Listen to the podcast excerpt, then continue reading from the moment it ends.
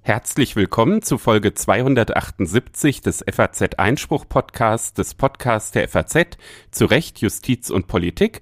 Heute ist der 8. November. Mein Name ist Stefan Klenner. In Frankfurt scheint die Sonne und bei mir sitzt Reinhard Müller. Hallo, Herr Müller. Guten Tag. Sonne im Herzen auch bei mir und eine Botschaft an alle, die es noch nicht mitbekommen haben. Ich kann mir gar nicht vorstellen, dass es das noch gibt, aber wir verstärken uns. Einspruch wächst.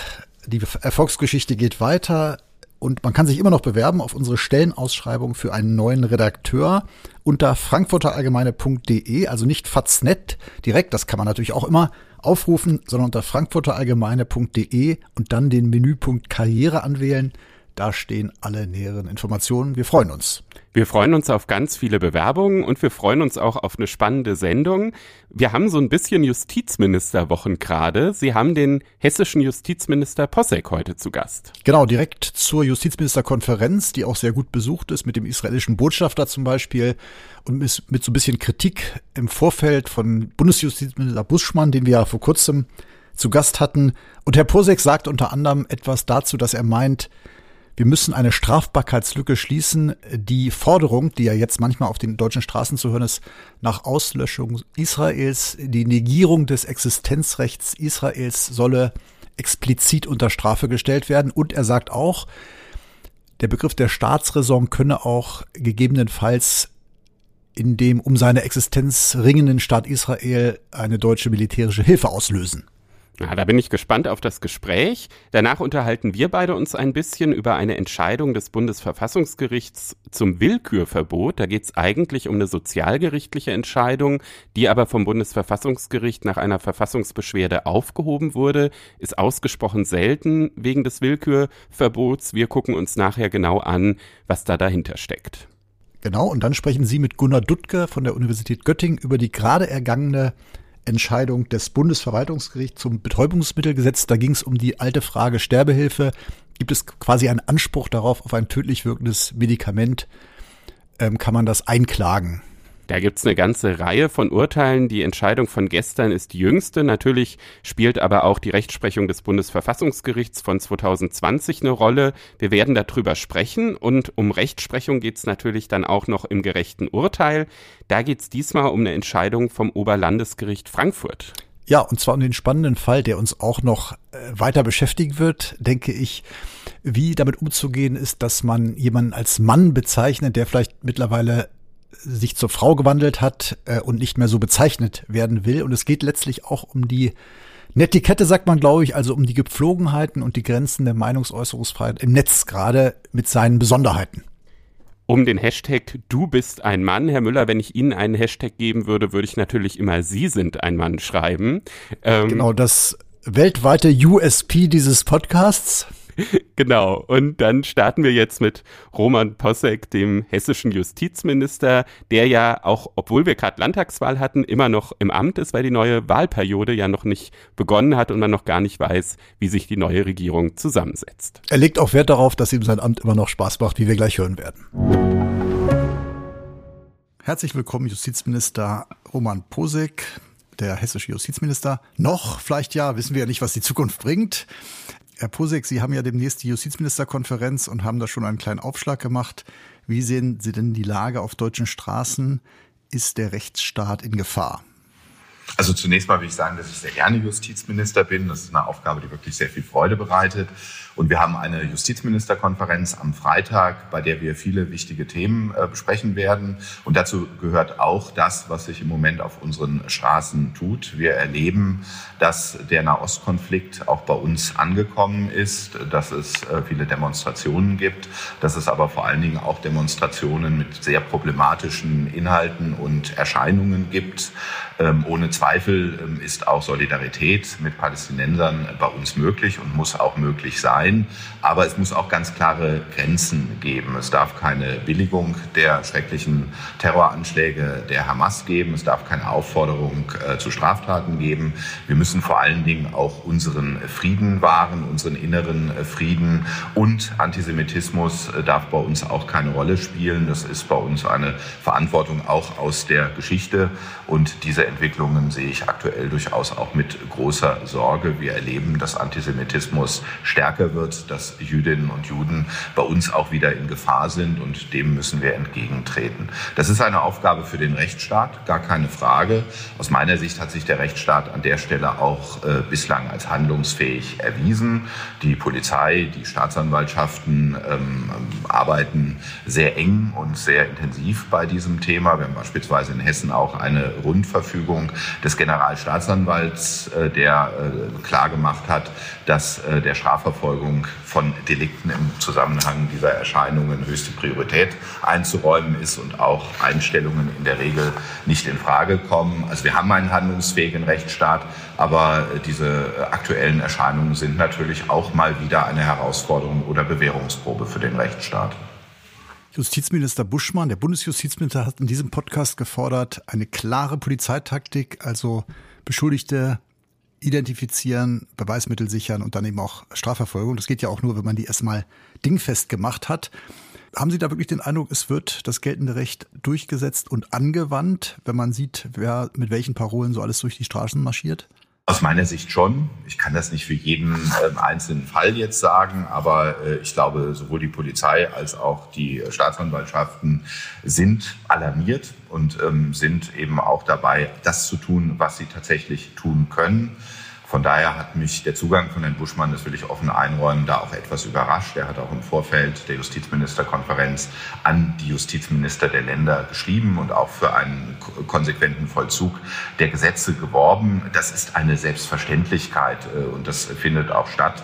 Also das heißt, Sie fühlten sich da ein bisschen angegriffen, weil das suggeriert, dass es da Defizite beim Vollzug gibt. So ist es. Also Herr Buschmann hat ja auch gebeten, dass wir auch die Innenminister in den jeweiligen Ländern ansprechen und auf die rechtlichen Möglichkeiten hinweisen. Also diese Hinweise benötige ich nicht, das sage ich ganz offen. Also auch unser Innenminister in Hessen, Peter Beuth, macht alles, äh, was möglich ist in diesem Bereich, auch was Verbote von Versammlungen angeht. Natürlich haben wir viele auch rechtliche Spannungsfelder, die es hier zu beachten gilt. Äh, Meinungsfreiheit muss natürlich gewährleistet bleiben, Versammlungsfreiheit muss gewährleistet bleiben. Am Ende entscheiden auch die Gerichte in der Regel über äh, das Verbot einer Versammlung und ähm, da müssen wir natürlich akzeptieren, was als Entscheidung getroffen wird. Aber wir sollten alles tun, dass wir hier ein, ein schwarze Peter-Spiel vermeiden. Das ist der Situation äh, nicht angemessen. Wir haben eine gut ausgestattete, handlungsfähige Polizei. Wir haben auch eine sehr gut ausgestattete und aktive Staatsanwaltschaft. Das ist nicht nur in Hessen so, das ist auch in allen anderen Ländern so. Ich glaube, wir müssen über was anderes noch reden, nämlich Aber genau, ich wollte ja. mal ganz kurz fragen, Ganz konkret, weil Sie sagten Antisemitismus, das ist ja auch alles richtig, aber nicht unbedingt ein eigenständiger Straftatbestand. Was ist zum Beispiel, wenn jemand sagt Free Palestine oder Palestine shall be free from the river to the sea? Ist das per se antisemitisch? Ist das israelisch? Ist das per se strafbar? Also Antisemitismus ist eine schlimme Erscheinung und die darf es vor allen Dingen in Deutschland auch nicht geben.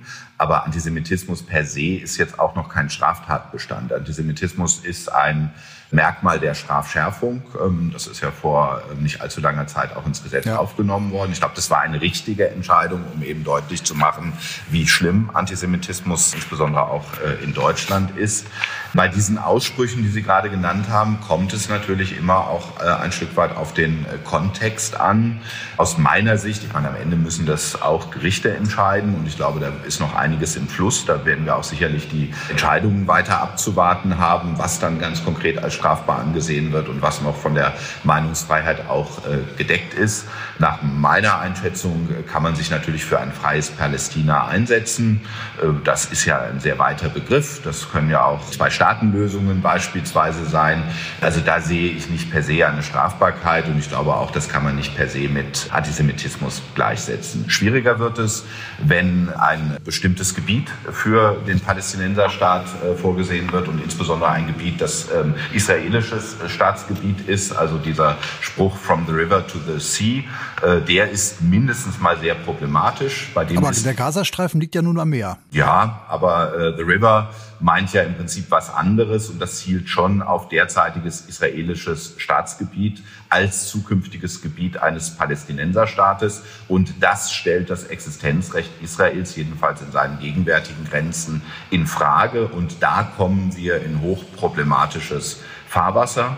Das ist kaum ohne Antisemitismus denkbar, eine solche Forderung aufzustellen und deckt sich in der Regel eben auch mit antisemitischen äh, Grundeinstellungen. Und das ist ja auch das, was äh, die Hamas kennzeichnet, dass sie Israel vernichten will, dass sie jüdisches Leben äh, vernichten wollen. Und das ist natürlich etwas, was ganz grauenvoll ist und was auch ähm, geahndet werden muss. Ähm, und dann stellt und sehen Sie da Lücken im Strafrecht? Genau, da stellt sich die Frage, was ist im Moment vom geltenden Strafrecht äh, umfasst. Es gibt ja Delikte, die auch zur Anwendung jetzt schon kommen können. Natürlich die Volksverhetzung, äh, das Billigen von Straftaten.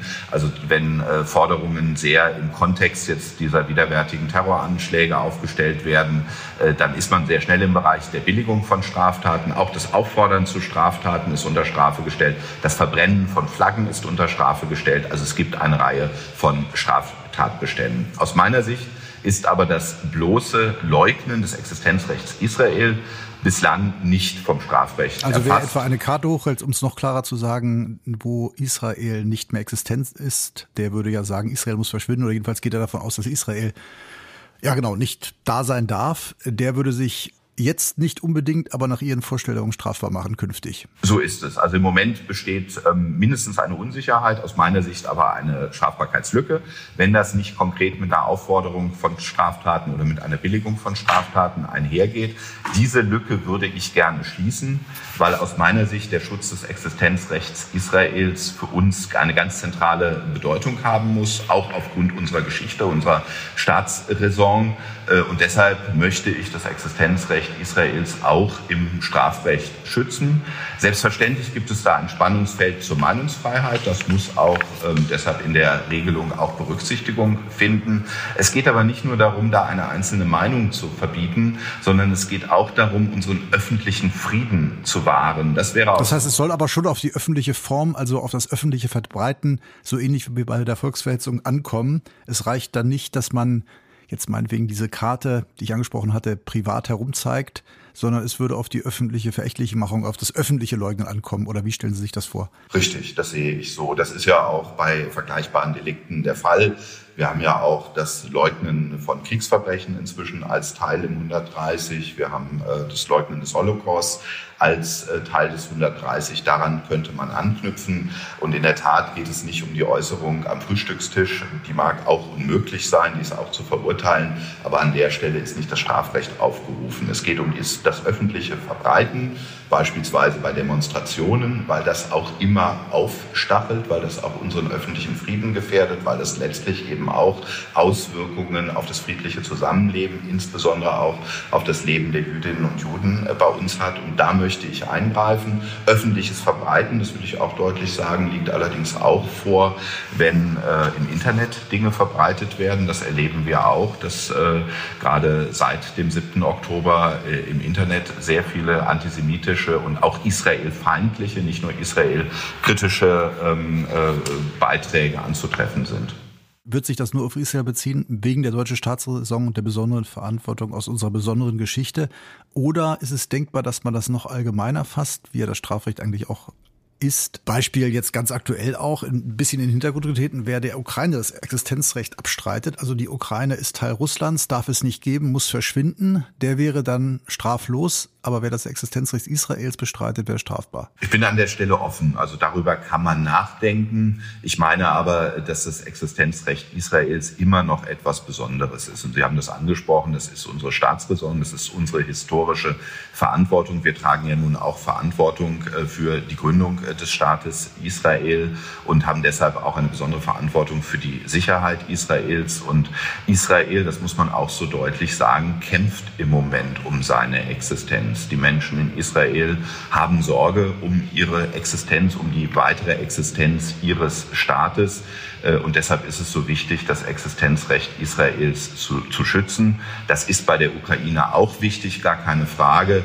Ähm, aber ich könnte mir durchaus vorstellen, dass man eben auch aus diesem historischen Kontext heraus, und wir haben ja schon die Holocaust-Leugnung auch im äh, Strafgesetzbuch und damit eben auch den Bezug zum Nationalsozialismus, dass man hier doch nochmal für Israel auch ein Sonderrecht schafft das muss man diskutieren. Deshalb ähm, bringe ich den Vorschlag auch zur Diskussion in der Justizministerkonferenz. Ich habe damit gewissermaßen einen, ähm, einen Stein ins Wasser geworfen. Ähm, ich habe noch keinen ausformulierten Gesetzesvorschlag vorgelegt, weil ich durchaus auch sehe, dass es da Spannungsfelder gibt, über die man diskutieren muss.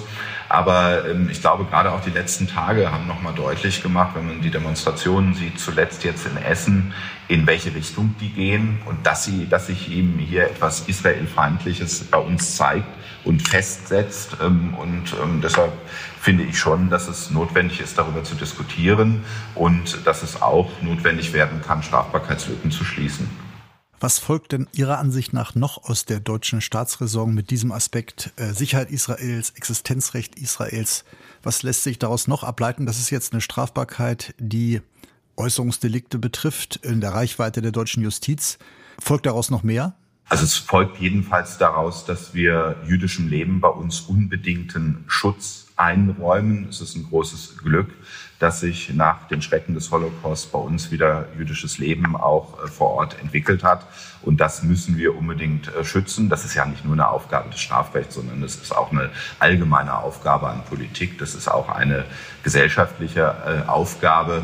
Und natürlich gehört dazu auch, das ist aber jetzt, sagen wir mal, das große politische Rad, dass wir eine ganz enge Zusammenarbeit mit Israel pflegen, dass wir ähm, Israel auch international unterstützen, dass wir da solidarisch an der Seite Israels stehen. Das heißt nicht äh, unbedingt kritiklos, unter guten Freunden kann es ja nun auch Kritik geben, aber die Freundschaft zu Israel ist aus meiner Sicht auch äh, Staatsräson und wird auch gelebt. Also ich habe äh, vor ein paar Tagen auch von einem israelischen Staatsbürger gehört, wie dankbar man auch vor Ort in Israel für deutsche Unterstützung ist, ähm, auch moralische Unterstützung für Solidarität.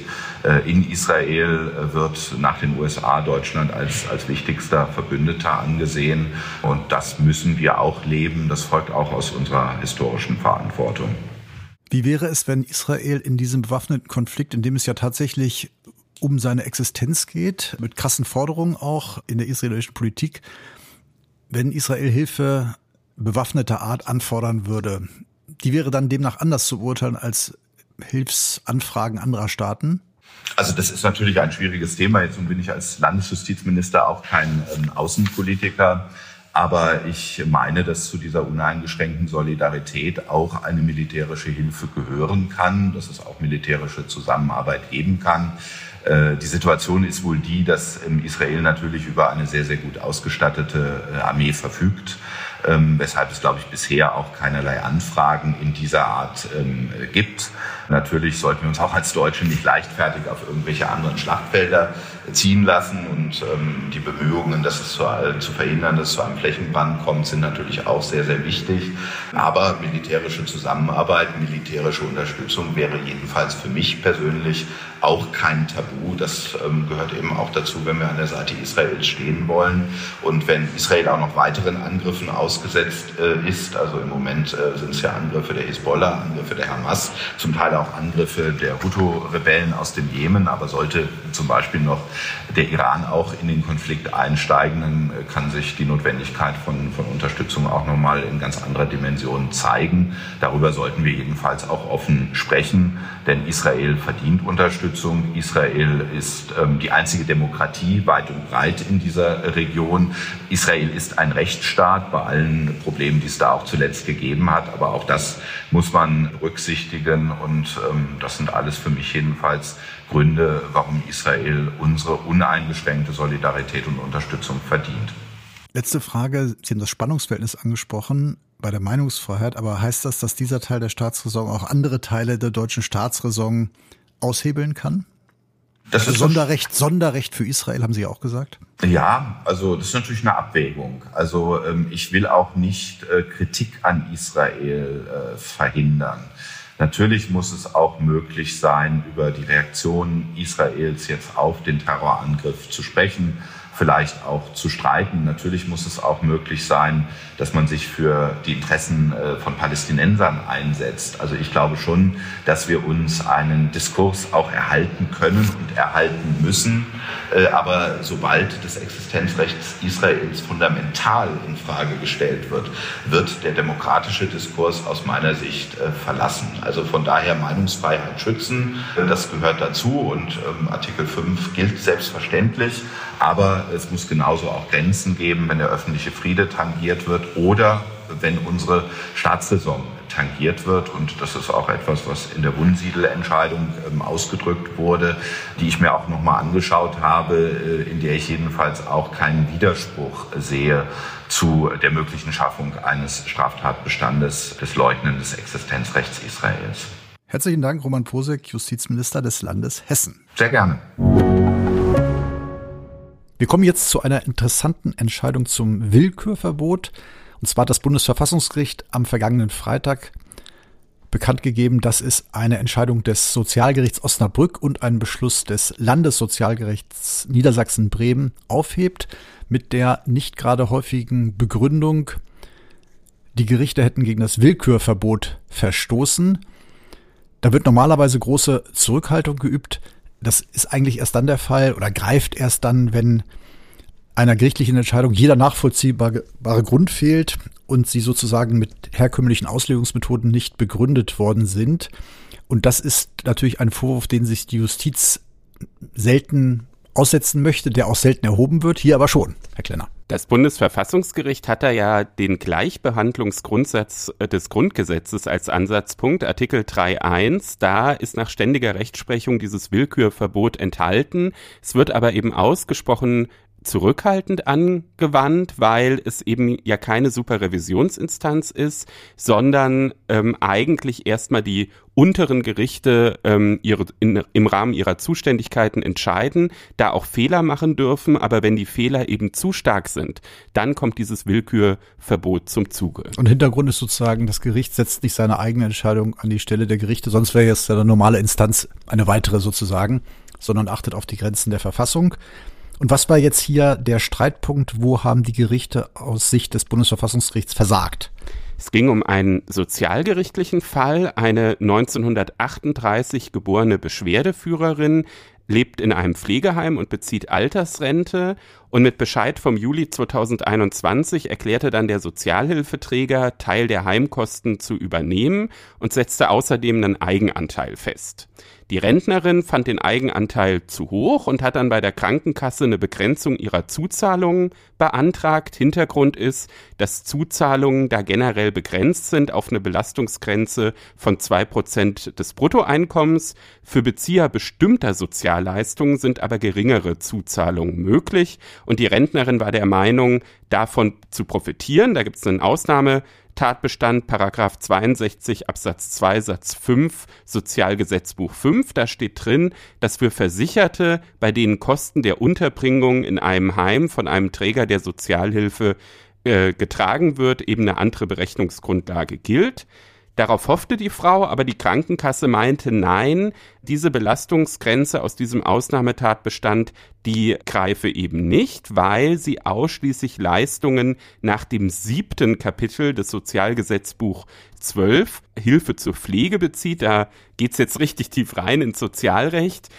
Und dagegen hat die Beschwerdeführung dann erstmal Widerspruch eingelegt, wie das so Pflicht ist, bevor man klagen kann und dann eben geklagt vor dem Sozialgericht Osnabrück und war auch da nicht erfolgreich. Die haben nämlich gesagt, die Richter, die Ausnahme nach Paragraph 62 Absatz 2 5 SGB 5 greife nicht. Zwar beziehe sie sich, äh, also zwar beziehe sie Hilfe zur Pflege, es handele sich aber nicht um eine Kostenübernahme nach der Ausnahmevorschrift. Zu fordern sei eine Kostenübernahme für Unterkunft und Verpflegung nach den Regeln der Hilfe zum Lebensunterhalt gemäß des dritten Kapitels des Sozialgesetzbuch 12.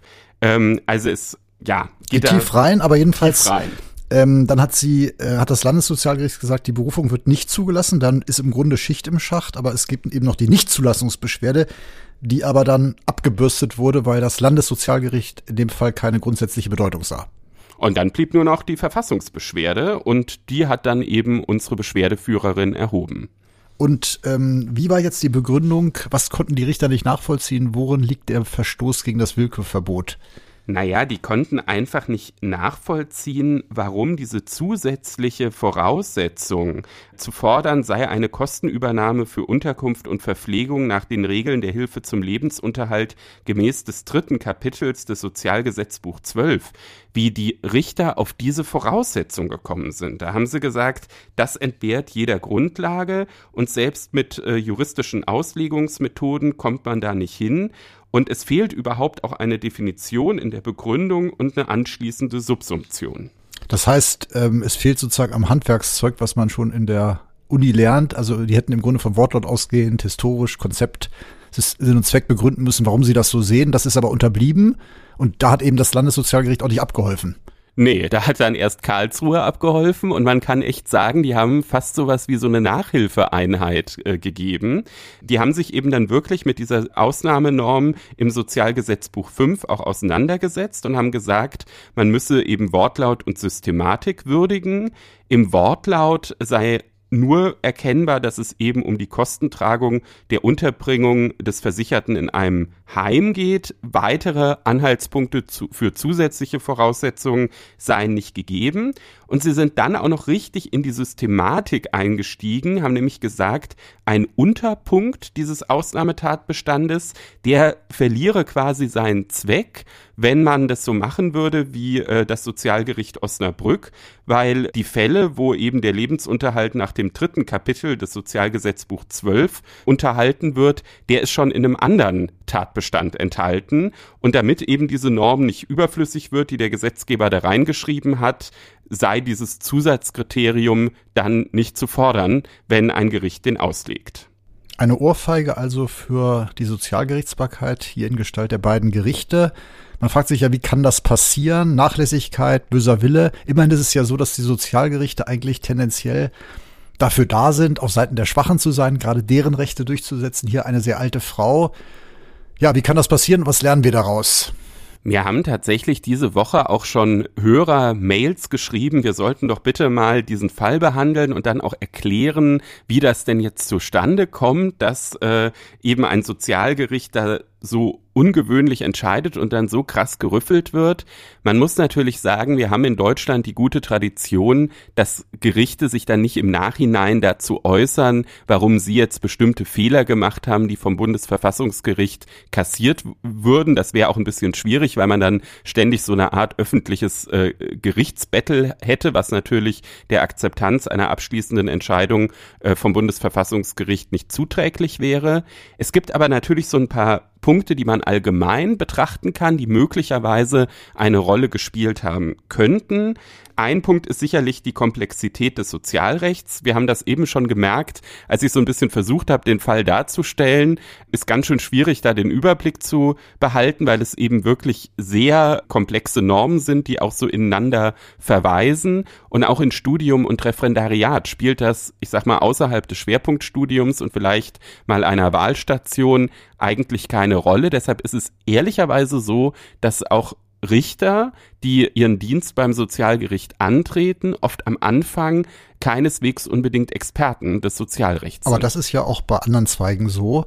Und man muss sich eben einarbeiten und sie sind, müssen dann irgendwann Experten sein. Man fragt sich ja sogar, auch wenn wir keine Motivforschung betreiben können, wie weit der Schritt zur Rechtsbeugung wäre, wenn man davon ausgeht, dass das auch bewusst ist. Natürlich sind die Grenzen da sehr eng, aber wenn man sagen würde, die haben bewusst eine Norm falsch ausgelegt, wofür wir jetzt hier keine Anhaltspunkte haben, ist man gar nicht so weit davon entfernt, wenn man sich diese Urteilsschelte anguckt. Absolut, absolut. Das ist äh, dann direkt davor. Ich glaube allerdings, dass die hier wirklich davon ausgegangen sind oder zumindest ähm, der Richter, der sich dann äh, federführend damit äh, befasst hat, äh, dass es dieses zusätzliche Kriterium gibt, ähm, weil warum sollte er es sonst reingeschrieben haben? Er wollte der Frau ja sicherlich nichts Böses.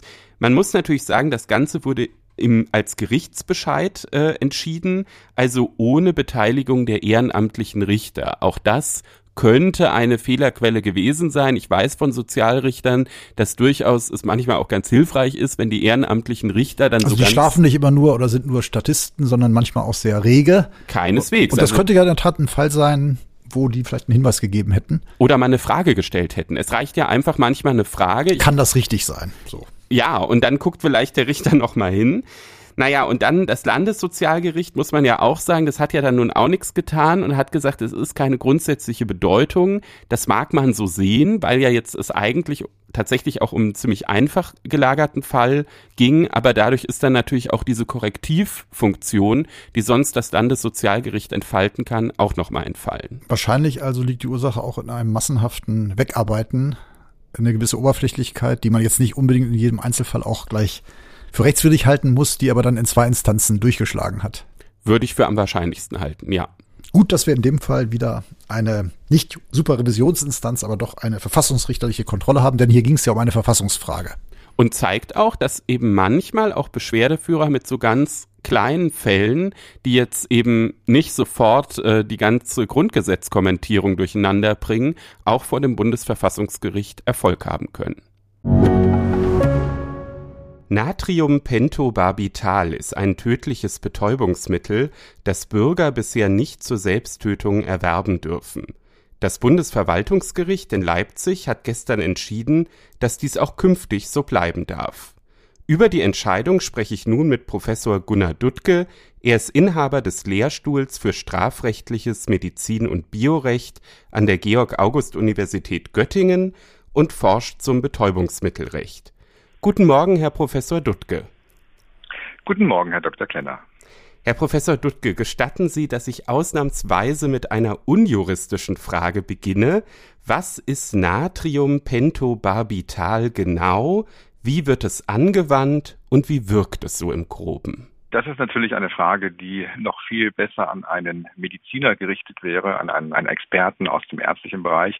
Äh, ich kann es aber aus meiner äh, haltnahen Perspektive so, so in, in groben Strichen beschreiben, dass es ähm, äh, in der Humanmedizin heute nicht mehr verwendet wird. Es ist ein sehr stark wirkendes Mittel, das letztlich die Atemfunktionalität äh, lahmlegt und bei entsprechender Dosierung wirkt es dann direkt tödlich. Es wird nach meiner Kenntnis beim Einschläfern von Tieren üblicherweise verwendet, weil es als hocheffektiv gilt. Es ist aber offensichtlich nicht mehr gebräuchlich in der, im Bereich der Humanmedizin bei der Anwendung von Menschen. Möglicherweise hängt das damit zusammen, dass man eben die nicht tödliche sedierende Wirkung, also allein sedierende Wirkung, vielleicht nicht so gut einstellen kann. Jedenfalls nimmt man dann für sedierende Maßnahmen in der Palliativmedizin andere Mittel. Zum Einschläfern wird es bei Tieren verwendet und auch bei Menschen ist es zumindest möglich, es zur Selbsttötung zu verwenden. Der Gesetzgeber hat aber verboten im Betäubungsmittelgesetz, dass das erfolgt. Warum? Das ist ganz richtig. Man muss sagen, das Betäubungsmittelgesetz äh, ist ja kein Gesetz äh, speziell für dieses Präparat, sondern hat ja ganz generell für sämtliche denkbaren Wirkstoffe die zentrale Zwecksetzung, dass die Gesundheit äh, aller Menschen, wir sprechen etwas altertümlich von der sogenannten Volksgesundheit, erhalten werden möge. Und deshalb äh, ist bei allen Präparaten, die potenziell schädliche oder gar tödliche Wirkung haben, gibt es entweder schlicht die, die kategorische Regel, dass solche Mittel gar nicht erworben, weitergegeben, äh, angebaut und so weiter dürfen oder eben nur unter besonderen Sicherungsvorkehrungen. Also Ärzte haben natürlich in einem bestimmten Feld, soweit medizinische Indikation, natürlich das Recht, dann auch Betäubungsmittel zur Anwendung zu bringen. Aber der, der grundlegende Sinn des Betäubungsmittelstrafrechts ist, dass solche potenziell schädlichen Stoffe nicht frei verfügbar sein sollen, sondern äh, dass wir dann durch Verfahren, durch Zuständigkeiten, also letztlich durch organisatorische Sicherungsvorkehrungen den Daumen drauf halten. Wie passt das zur Entscheidung des Bundesverfassungsgerichts von 2020, dass jeder Mensch ein Recht auf selbstbestimmtes Sterben habe? Das Bundesverfassungsgericht hat äh, in der von Ihnen gerade erwähnten aufsehenerregenden Entscheidung in einer ganz bestimmten Verfahrenslage eine Entscheidung zu treffen gehabt. Und ich würde gerne besonderen Wert auf die Feststellung legen, es ist äh, Sache nicht des Bundesverfassungsgerichts, sondern des parlamentarischen Gesetzgebers, des demokratisch legitimierten Gesetzgebers, insgesamt ein System sozusagen durch Regeln zu etablieren, auf welche Weise denn solche Mittel, tödlichen Mittel dann überhaupt verfügbar werden sollen. Das Bundesverfassungsgericht hatte allein die Frage zu beantworten, ist die seinerzeit geltende Strafvorschrift Suizidförderung auf geschäftsmäßige Weise, also mit der Intention der Wiederholung, ist diese Kriminalisierung adäquat oder nicht? Und hat sozusagen auf diesem Wege festgestellt, nein, es gibt ein Grundrecht auf selbstbestimmtes Sterben unter Einbeziehung auch der Suizidoption äh, unter Inanspruchnahme sozusagen von Dritten, von anderen, die dabei freiwillig unterstützen. Und, und dieses Grundrecht darf nicht unmöglich gemacht werden. Wenn also diese Strafvorschrift schon geschäftsmäßige Hilfeleistung kriminalisiert, wenn das ärztliche Standesrecht seinerzeit ein berufsrechtliches Verbot ausspricht, jedenfalls in der Mehrheit der der Regionen durch die Landesärztekammern und wenn das Betäubungsmittelrecht überhaupt einen, einen bestimmten Anteil von, von Mitteln von vornherein unzugänglich macht, dann werde dieses Grundrecht entleert. Aber das Bundesverfassungsgericht hat zugleich festgestellt, in den abschließenden sozusagen Erwägungen im Ausblick, wenn man so sagen darf, dass natürlich der Gesetzgeber berechtigt ist, ein Schutzkonzept zu etablieren. Ich würde sogar sagen, er ist verpflichtet dazu. Das ist gleichsam die andere Seite. Also wir haben einerseits natürlich die individuelle Perspektive und das ist die, die auch jetzt in der aktuellen Bundesverwaltungsgerichtsentscheidung natürlich erst einmal im Mittelpunkt steht auf der einen Seite. Und auf der anderen Seite gibt es aber eine Aufgabe der staatlichen Organe, also primär des Gesetzgebers, gesamtgesellschaftlich adäquate Regeln zu etablieren. Und diese gesellschaftliche Dimension, dass wir auch die Menschen schützen, vor sich selber schützen, wenn sie denn nicht frei verantwortlich handeln, äh, wenn sie vulnerabel sind, wenn man ihnen lebensbejahend auf andere Weise helfen könnte.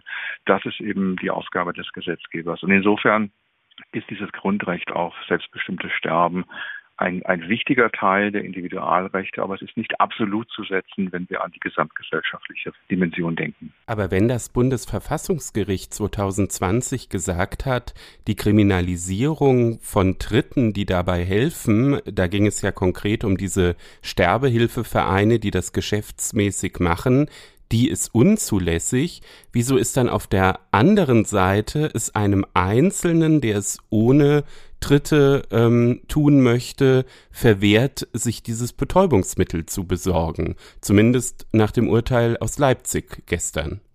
Das ist äh, eine äh, Frage, die ganz und gar in den Kern der aktuellen Problematik äh, sozusagen auf die, die, die Wunde sozusagen thematisiert. Die, die, die zentrale Frage ist ja in der Tat, auf welche Weise können denn die Menschen jetzt ihr Grundrecht äh, auch realisieren? Und ein besonderes Geschmäckle hat die, die aktuelle Situation auch aus meiner Sicht äh, dass ja ähm, sowohl das Bundesverwaltungsgericht als auch schon in einer vorangegangenen Entscheidung des Bundesverfassungsgerichts nach der berühmten Grundrecht auf selbstbestimmte Sterbenentscheidung ja doch implizit die Sterbehilfeorganisation wieder wieder ins Boot holt, die ja gerade durch die strafrechtliche Regelung eigentlich aus Deutschland, wenn man so sagen darf, vertrieben werden sollten.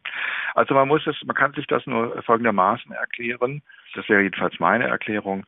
Wir haben es ja mit Richterrecht im Augenblick zu tun. Der Gesetzgeber ist ja eine Gesamtregelung bis heute schuldig geblieben. Und es äh, gibt aus meiner Sicht eine, eine verständliche Zurückhaltung, jetzt Kraft einer äh, gerichtlichen Entscheidung das Gesamtfeld der notwendigen Regelungen auszuleuchten und hier Kraftrichterrecht an Regeln zu setzen. Und deswegen haben wir sozusagen einen Schwebezustand, in der aber die Option ich bekomme durch Genehmigung der Bundesbehörde direkt mein tödliches, ähm, tödliches Mittel zum Eigenverbrauch und es kann dann un, unkontrolliert ähm, angewendet werden. Diese Option ist auf diese Weise jetzt wiederum verbaut. Ne? Aber es gibt ja auch andere Optionen und eigentlich ist die weit bessere Option aus meiner Sicht, statt jetzt die Suizidhilfeorganisation wieder ins Spiel zu bringen, wenn der Gesetzgeber ein anderes System etabliert. Und wie ein solches System auszusehen hätte, wer dann,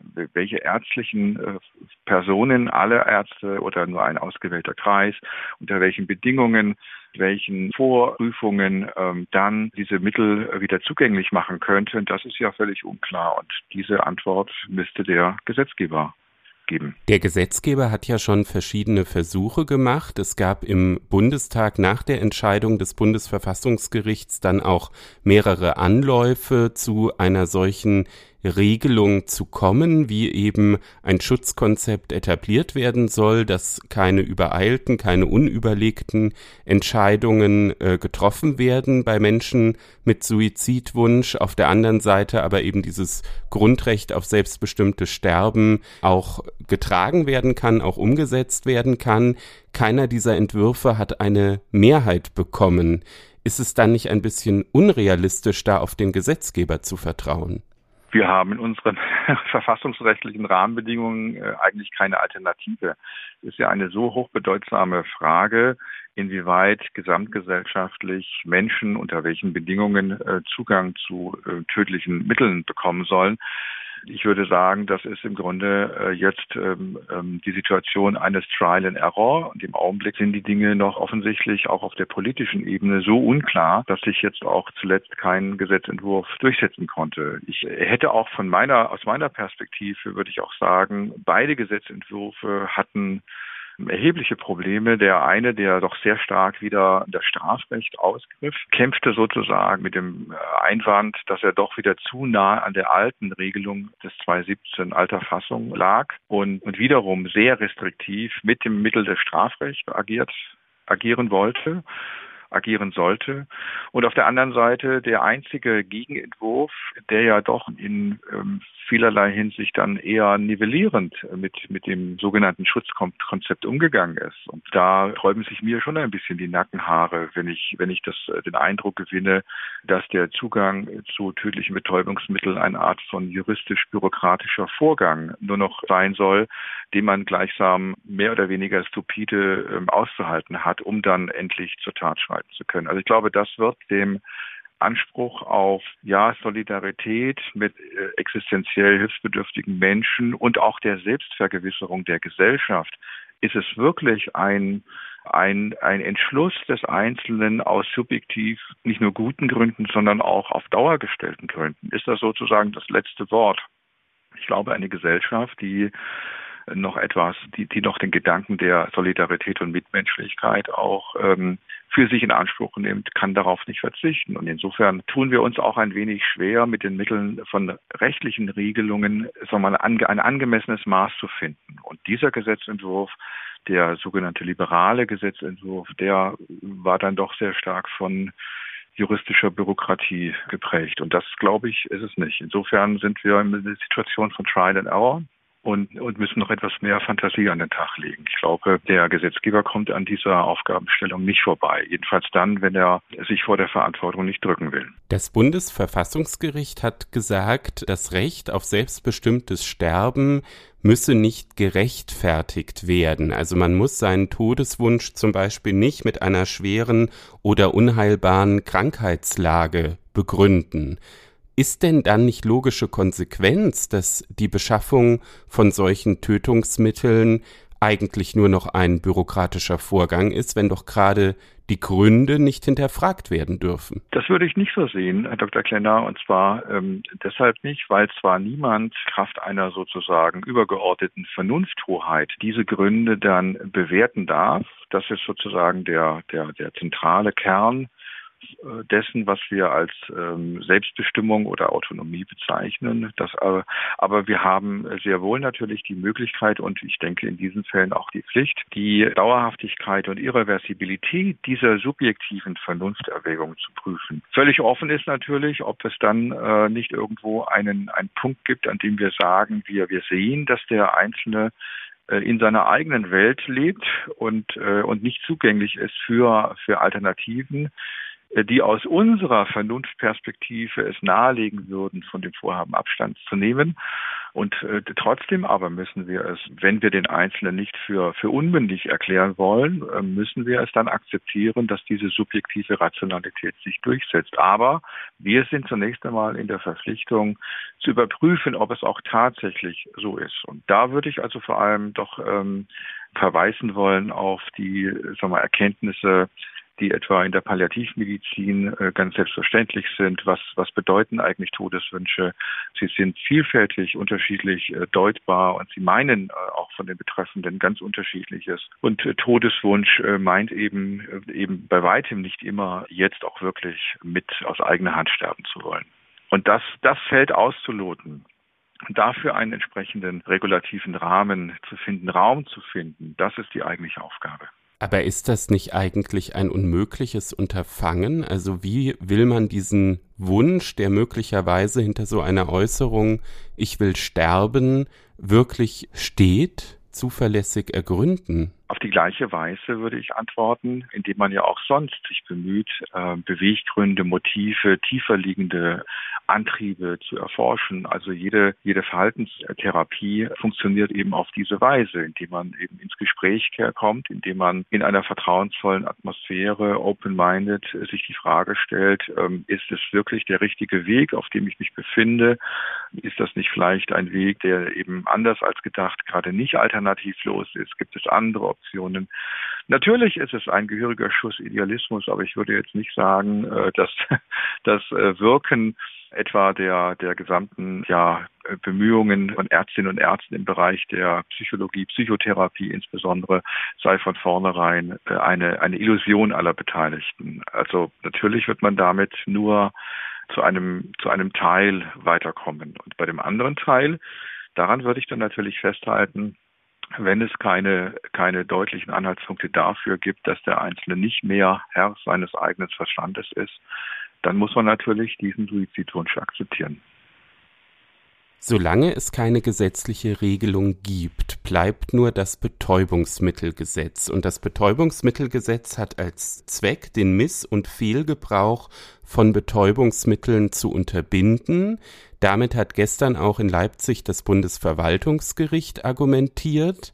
Jetzt ist es aber ja so, dass der Miss- und Fehlgebrauch von Medikamenten bei so einem Sterbewunsch dann eigentlich sehr schwer zu bestimmen ist. Denn wenn sich am Ende, auch wenn man dann möglicherweise solche Motive eben ausgeschlossen hat, wie Sie das eben dargelegt haben, dass eigentlich ein anderer Wunsch dahinter steckt, wenn man das ausgeschlossen hat, dann kann es ja eigentlich gar keinen Miss- und Fehlgebrauch von Betäubungsmitteln in dieser Situation mehr geben, dann ist es ja eigentlich nur noch Grundrechtsverwirklichung. Das ist völlig richtig. Und deswegen ist die aktuelle Situation ja auch äh, sowohl jetzt äh, auf dem Stand der gestrigen Entscheidung des Bundesverwaltungsgerichts, aber auch dann, äh, wenn sie anders ausgefallen wäre, wäre es letztlich ein, ein wenig kontrolliertes Verfahren gewesen.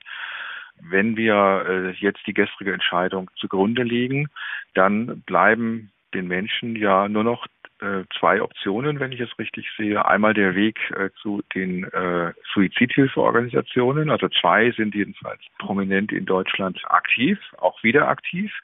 Und diese beiden würden also entsprechend auch äh, sicherlich dann den Zugang zu Ärzten herbeiführen. Auf diese Weise könnten Menschen heute, wenn sie, wenn sie das wollten, eben letztlich ihren Wunsch realisieren.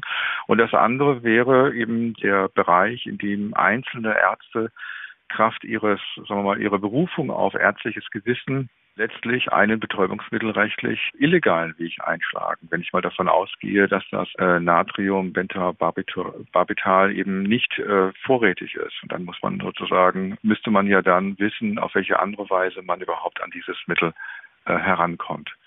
Und, ähm, und das ist unbefriedigend. Aber es wäre eben auch unbefriedigend, wenn wir diesen Weg akzeptieren würden, den das Bundesverwaltungsgericht ja 2017 in seinem, seinem Leading Case sozusagen veränderte Interpretation des Betäubungsmittelgesetzes äh, gebahnt hatte, in, in bestimmten Leidenszuständen dann doch äh, dieses Betäubungsmittel von der Bundesbehörde von BfArM erhalten zu können. Äh, auch dann wäre es ja letztlich eine doch eher jetzt gesamtgesellschaftlich betrachtet sehr unkontrollierte Weise, wie Menschen dann an das Mittel herankommen und vor allem dann auch es zur Anwendung bringen. Denn die Vorstellung, dass dann äh, bei B-Farm ein, ein Mitarbeiter, eine Mitarbeiterin äh, etwas kontrollieren soll, das ist ja doch etwas äh, lebensfern.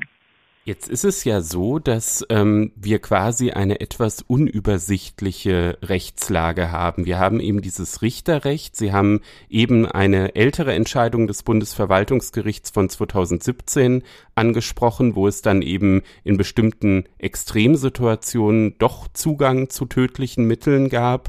Dann eben diese Entscheidung von 2020 vom Bundesverfassungsgericht, wo dieses Grundrecht postuliert wird.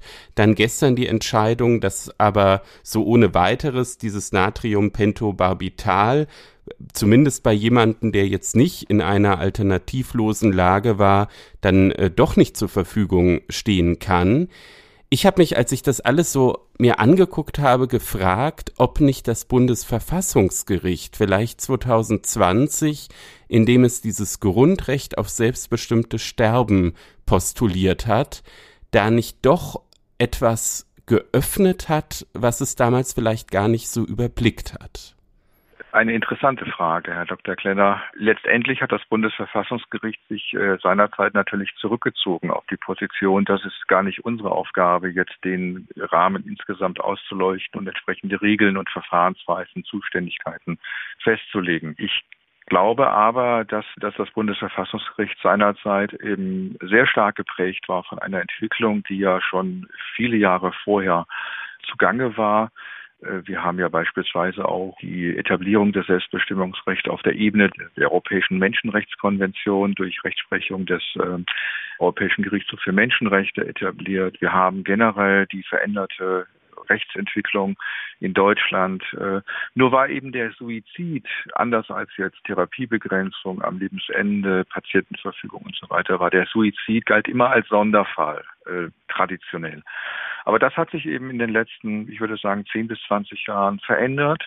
Und dann war es aus meiner Sicht alternativlos aus der grundrechtlichen Perspektive dann auch zu sagen, ja, auch das ist eben ein Teil menschlichen Wollens, äh, das ähm, Respekt verdient und das eben grundrechtlich gesprochen jetzt Teil dieses Selbstbestimmungsrechts oder allgemeinen Persönlichkeitsrechts eben liegt. Dass das Ganze äh, erhebliche Schwierigkeiten mit sich bringt, gesamtgesellschaftlich betrachtet, dann so zu etablieren, dass wir auf der anderen Seite den ja nicht weniger wichtigen Belang der Suizidprävention damit nicht aus dem Blick verlieren. Das war, glaube ich, damals auch schon erkennbar. Das äh, ich kann ich mir also fehlt mir jetzt die Fantasie, mir vorzustellen, dass das die acht Damen und Herren äh, des Senats in Karlsruhe nicht gesehen hätten. Aber da hat man das dann vielleicht äh, in der Rolle ähm, des, von, von Mitgliedern des Bundesverfassungsgerichts insofern etwas leichter, als man sagt, dass man das ja nicht selber originär legitimiert zu regeln hat.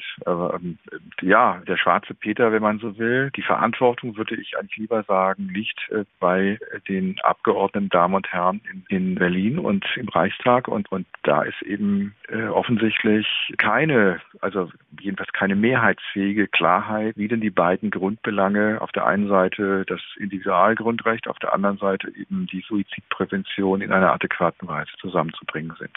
Also ich meine, dass das äh, absehbar war, dass das klar erkennbar war, aber das ist eben die Aufgabe, die beim Gesetzgeber liegt.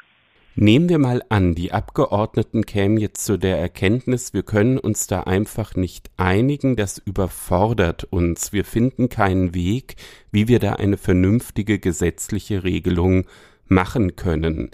Wäre es dann denkbar, dass die Abgeordneten dieses Grundrecht auf selbstbestimmtes Sterben auch aus der Verfassung streichen? Das ist ja nicht so leicht, weil es ja wörtlich gar nicht in der Verfassung drinsteht, sondern vom Bundesverfassungsgericht in das allgemeine Persönlichkeitsrecht hineininterpretiert wurde, besteht dann da überhaupt für den Verfassungsgeber ein Spielraum auch für mögliche Verfassungsänderungen? Äh, Herr Dr. Klenner, das ist eine ganz neuartige Frage. Ich muss sagen, äh, die äh, habe ich mir noch gar nicht vorher gestellt, weil natürlich für, für die Medizinstrafrechtler oder allgemein Medizinrechtler, Medizinethiker es doch sehr selbstverständlich ist, vom Selbstbestimmungsrecht ausgehend zu denken. Ich würde zunächst mal sagen wollen, also das Ende der Fahnenstange für, für den Bundestag ist noch bei weitem nicht erreicht. Also wenn man einen Weg, sagen wir mal, gehen möchte und nicht weiß, welche Inhalte das hat, dann äh, kennen wir ja aus anderen Bereichen, durchaus auch jetzt im Medizinrecht, denken Sie an den Schwangerschaftskonflikt, kennen wir ja dann den Modus, es wird eine Expertenkommission eingesetzt. Äh, ohnehin glaube ich in diesen Fällen, jetzt in diesem Falle auch in unserem Fall, keine schlechte Idee, die Wissenschaft stärker einzubeziehen, statt nur mal vielleicht mehr oder weniger äh, intensiv mal den einen oder anderen Aufsatz zu lesen. Also dann muss man halt ähm, versuchen, natürlich hat das auch, jeder Wissenschaftler hat eine eigene Stimme, das wird auch natürlich nicht nicht, nicht einfacher, aber ähm, wenn es darum geht, mehr Sachverstand und mehr Fantasie einzubeziehen, zu, zu, zu benötigen, wäre das aus meiner Sicht ein gangbarer Weg jetzt, ne, wo wir sehen, so einfach ist, äh, ist keine, keine Antwort zu finden. Wenn es aber so sein sollte, dass das äh, sich alles zerschlagen sollte, und man dann auf äh, den Gedanken käme, den Sie gerade geäußert haben, dann äh, müsste man sich mit der zentralen verfassungsrechtlichen Frage auseinandersetzen, wie Menschenwürde nah ist denn dieses Grundrecht auf selbstbestimmtes Sterben. Das Bundesverfassungsgericht hat ja sehr dezidiert ähm, in seinem, seiner Entscheidung aus 2020 argumentiert, äh, dass es doch unmittelbar aus der Menschenwürdegarantie, Artikel 1 Grundgesetz, äh, resultiert. Man würde also sagen, es ist sozusagen etwas, was nicht ganz unmittelbar die Menschenwürde jetzt äh, ausschließlich betrifft, aber doch sehr stark mit der Menschenwürde verknüpft ist, äh, normativ, verfassungsrechtlich. Und dann wäre die zentrale Frage, ist das möglicherweise Teil der Ewigkeitsgarantie, die sozusagen unverfügbar ist, äh, oder ist es das nicht? Meine meine Annahme wäre, ähm, der verfassungsgebende Gesetzgeber, also mit den Zweidrittelmehrheiten, könnte darüber disponieren. Äh, es wäre also aus meiner Sicht ähm, mit Blick jetzt auf äh, den Artikel 79 Absatz 3 Grundgesetz, Ewigkeitsgarantie, unverfügbares äh, Kernegehalte des Verfassung, der unserer Verfassung, wäre es nicht änderungsresistent. Man könnte es ändern. Äh, aber es würde natürlich äh, unsere Rechtsordnung mit unkalkulierbaren Folgen verändern. Und wenn, wenn wir davon ausgehen, dass wir vom Grundprinzip der Grundfreiheiten, der, der Freiheit der einzelnen Menschen ausgehend die Rechtsordnung denken, dann dann, dann wären es unkalkulierbare Folgen für unsere Rechtsordnung. Das heißt, ähm, das sollte man tunlichst nicht tun sehr nachvollziehbar. Das heißt, der Gesetzgeber muss dann vielleicht doch den herkömmlichen Weg gehen außerhalb der Verfassung. Darf ich Ihre Forderung, die Wissenschaft stärker zu beteiligen, so verstehen, dass Sie sich eine Enquete-Kommission zu dem Thema wünschen? Unbedingt. Das wäre eine sehr gute Idee, greife ich sehr gerne auf und würde also nachdrücklich nochmal noch mal äh, wiederholen, äh, dass, dass man diese Aufgabe ganz offensichtlich, weil sie so unterschiedliche komplexe Aspekte mit sich bringt, äh, dass die, ich sag's mal etwas pointiert, ähm, nicht einfach so im abgeschlossenen politischen Raum äh, entschieden werden kann, wie irgendeine eine ähm, banalere Regelung, die technischer Natur hat.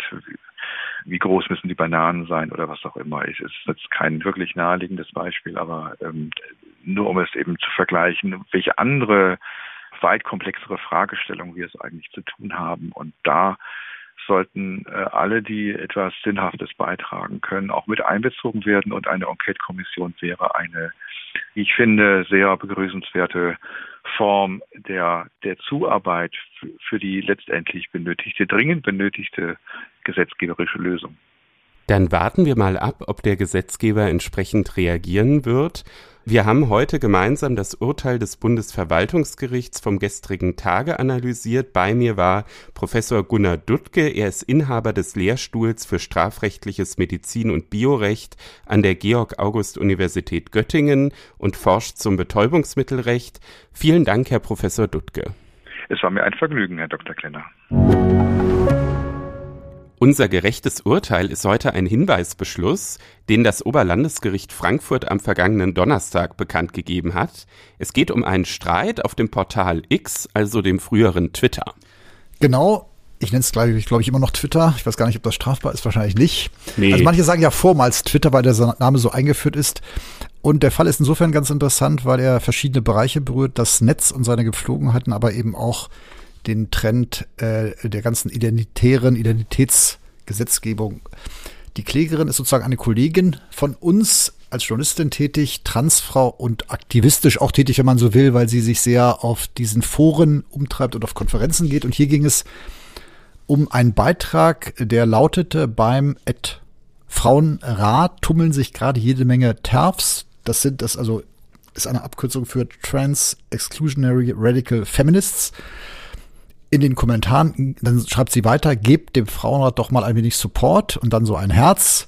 Und das wurde jetzt auf Twitter äh, kommentiert von jemandem, der dann äh, ein lachendes Gesicht äh, reinstellte und vor allem ging es darum, ein Hashtag, du bist ein Mann.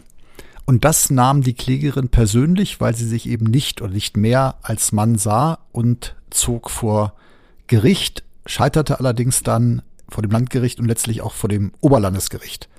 Ja, vor dem Oberlandesgericht, auch mit einer interessanten Begründung, da wurde nämlich gesagt von den Richtern, die Klägerin könne nicht verlangen, dass die Äußerung unterlassen werde. Der Aussagegehalt der angegriffenen Äußerung sei im Kontext mit dem sonstigen Inhalt des Tweets aus Sicht eines verständigen und unvoreingenommenen Lesers zu ermitteln.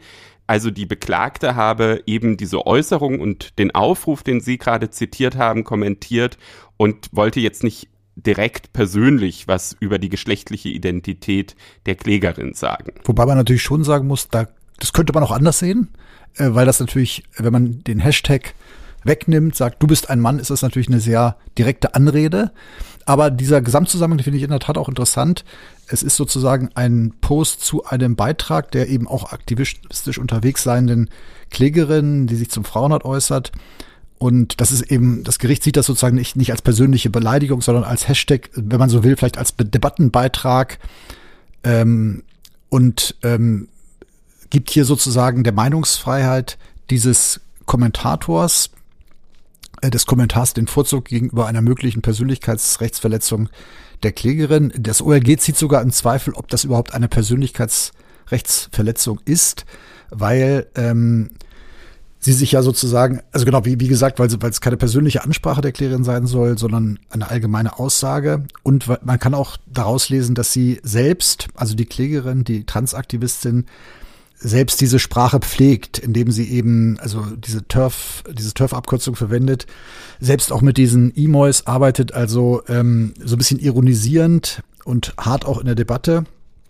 Und deswegen ist, ist sie auch nicht durchgedrungen mit dem Argument, sie sei Opfer einer Schmähkritik. Hier sagt das Oberlandesgericht, äh, dass sich der Äußerung nicht entleben lasse, dass die Beklagte losgelöst vom Inhalt ihres Posts und des damit ver, äh, verlinkten Beitrags, dass darum gehe, sie als Person herabzuwürdigen und zu diffamieren.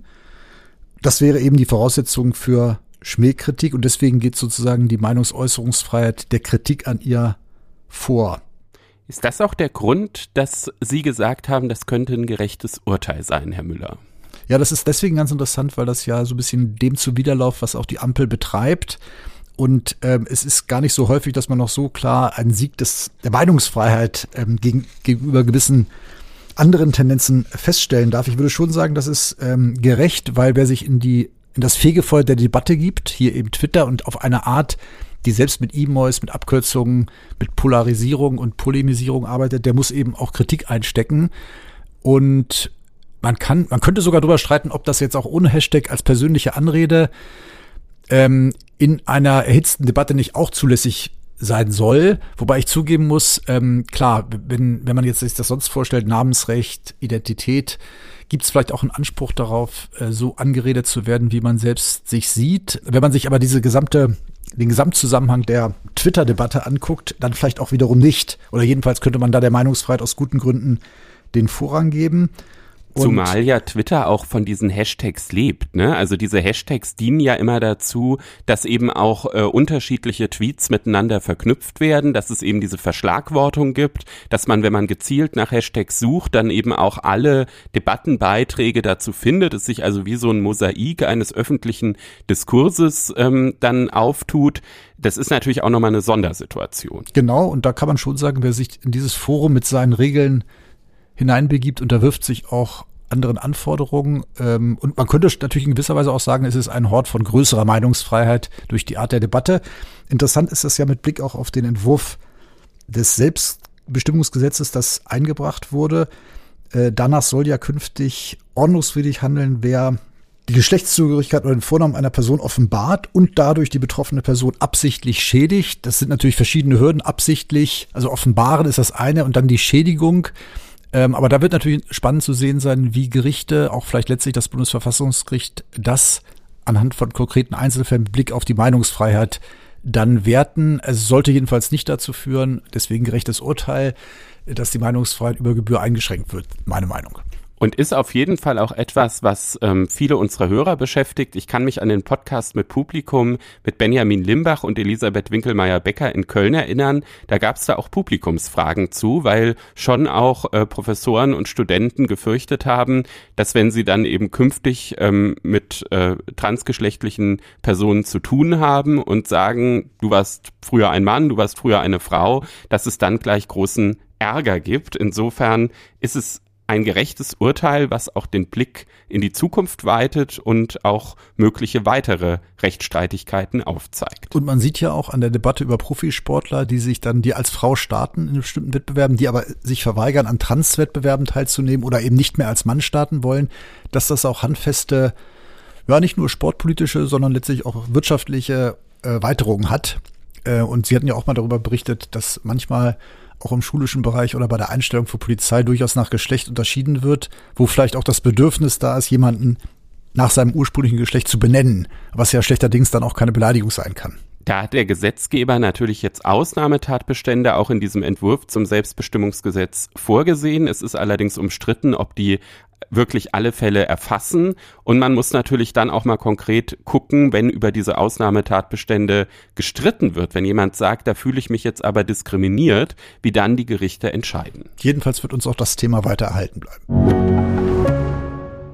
Dann kommen wir jetzt zum Ende unserer Sendung und haben da noch einen kleinen Hinweis auf das Referendariat. Wir suchen ja nicht nur Redakteure, da haben wir zum Anfang der Sendung schon darauf hingewiesen, sondern wir suchen auch immer wieder Referendare und kurzfristig ist noch ein Platz frei im Justiziariat der FAZ von März bis Juni 2024. Wer sich dafür bewerben möchte, findet unter Frankfurter Allgemeine in einem Wort.de slash Referendariat alle nötigen Informationen. Wer eine Hörerfrage stellen möchte oder uns Rückmeldungen und Themenideen zur Sendung geben will, schreibt am besten an Einspruch-Podcast in einem Wort at faz.de. Die Hörerfrage bitte als Sprachnachricht. Wer uns auf Instagram sucht, findet uns unter faz.einspruch. Und wir freuen uns auf eine weitere Vergrößerung der Einspruchgemeinde innerhalb und außerhalb der Reaktion.